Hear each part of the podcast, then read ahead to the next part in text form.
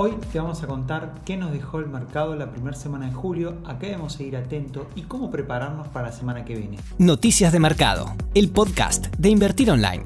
El día de hoy, viernes, se difundieron los datos de empleo del mes de junio en los Estados Unidos.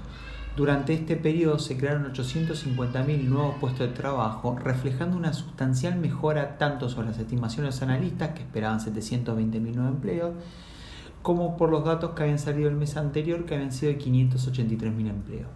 La cifra reciente es el nivel más alto de los últimos 10 meses. La tasa de desempleo, sin embargo, se elevó a 5,9% frente a las expectativas de 5,6%.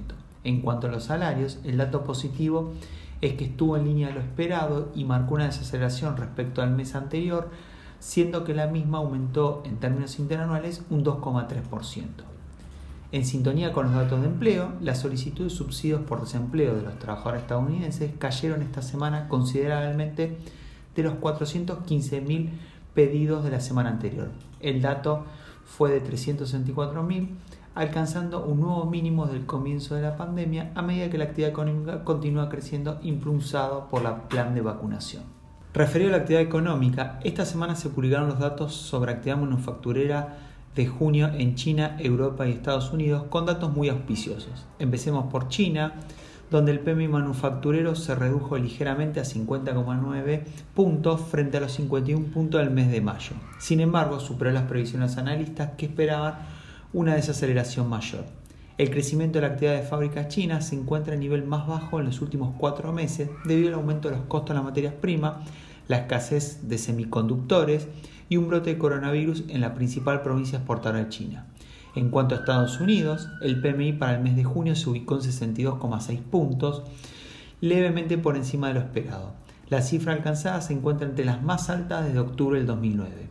Y por último, yendo a Europa, la actividad manufacturera de la zona del euro muestra una clara expansión en junio, alcanzando los niveles más altos del 2009 el mismo se ubicó en 63,4 puntos, levemente por encima de las estimaciones de los analistas y del mes de mayo.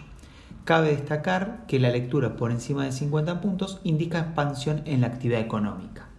Adicionalmente, y como muestra el optimismo que hay de la recuperación económica, el Fondo Monetario Internacional elevó su proyección de crecimiento de Estados Unidos para el año 2021 a 7% debido a una fuerte recuperación post pandemia y a la suposición de que gran parte de los planes de infraestructura y gasto social del presidente Biden se promulgarán. Dicho pronóstico marca el ritmo de crecimiento más rápido de Estados Unidos desde 1984. El fondo elevó también las proyecciones para el año 2022 al 4,9% por encima de sus pronósticos anteriores del 3,5% divulgados en el mes de abril. En cuanto a las noticias corporativas, luego de que la Reserva Federal anunciara favorables resultados en sus últimas pruebas de estrés y levantara restricciones impuestas al sector bancario, los principales bancos de Estados Unidos salieron a anunciar esta semana el aumento en pago de dividendos y en sus programas de recompra de acciones. Destacamos entre ellas Morgan Stanley, el cual duplicará sus dividendos a 70 centavos por acción a partir del tercer trimestre y comprará hasta 12 mil millones de dólares en, nueva, en acciones hasta junio del 2022. JP Morgan aumentará sus dividendos un 11% a un dólar por acción.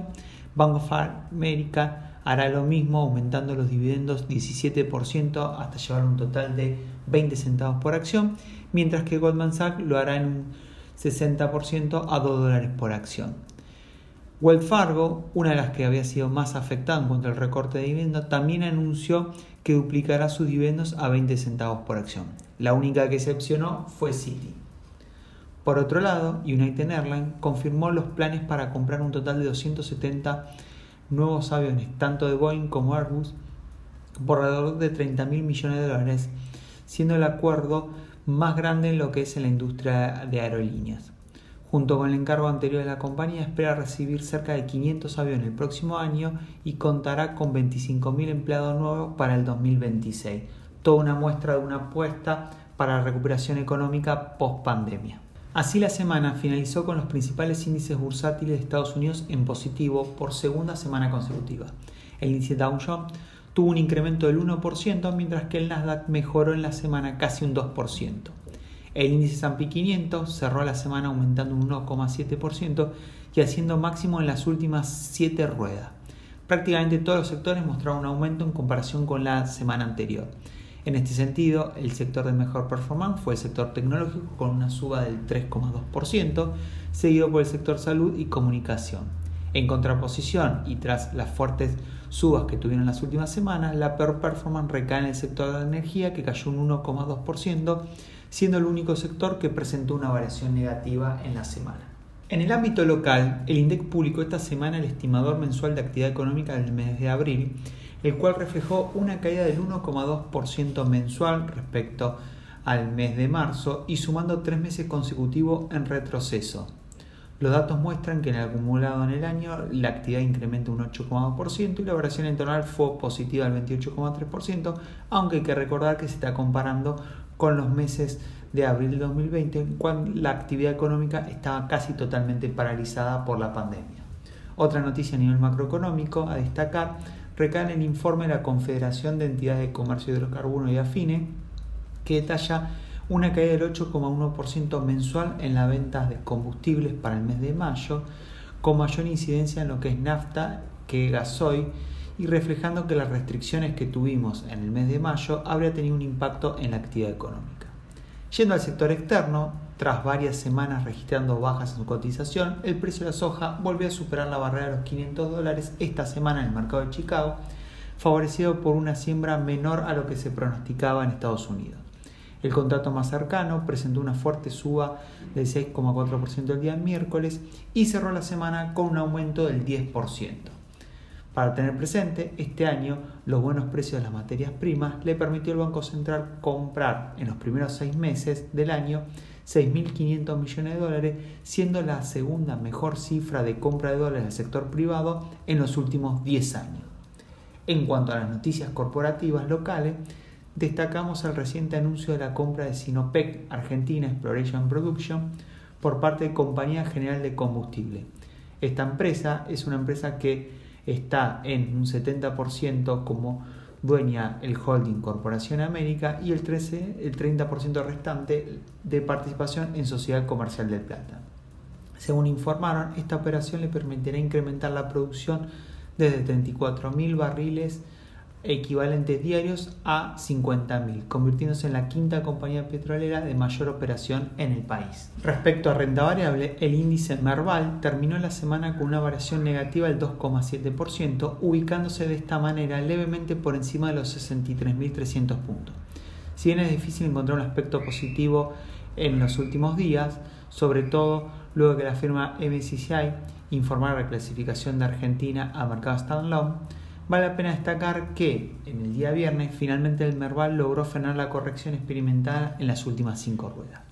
La acción que mejor performance registró esta semana y por segunda semana consecutiva fue Sociedad Comercial del Plata, el cual se incrementó un 22%. A esta le siguieron Cresud y Holcim, las cuales tuvieron suba del 10 y el 8% respectivamente. En contraposición, la acción que más cayó fue la de Transportada Gas del Norte, que marcó un descenso cercano al 8%, seguida por otros papeles también del sector energético como son Transportadora del del Sur y Edenor. Para finalizar, en lo que respecta al mercado de renta fija, la semana terminó con una caída del 1% para los bonos en dólares. Se vieron más afectados los bonos con legislación local por sobre la ley externa. Es de observar que el spread entre la especie D y C de la L30 cerró esta semana en 0%, siendo el menor valor desde inicio del año. Sin embargo, en el resto de los bonos se observa una divergencia, ya que, por ejemplo, el spread entre la especie D y C para el GD30 fue el 2,7%. Ahora pasando a los bonos en pesos, el movimiento fue mixto, siendo que los bonos SER más cortos tuvieron subas, mientras que los bonos más largos presentaron caídas importantes del 3% en promedio en lo que se espera para la próxima semana y luego de un muy buen primer semestre con un financiamiento neto por más de 350 mil millones de pesos, el Tesoro sale a ofrecer cinco instrumentos el día martes por un total de 20 mil millones de pesos. Hay que tener presente que entre julio y agosto hay vencimientos de deuda del Tesoro por aproximadamente un millón de pesos. Así terminamos este nuevo cierre de semana de Invertir Online.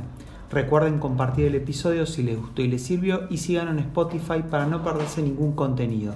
Nos encontramos el martes con un nuevo tip de inversiones. Te esperamos en la próxima edición de Noticias de Mercado, el podcast de Invertir Online. Para conocer más información visita nuestro sitio www.invertironline.com y encontrarnos en nuestras redes sociales.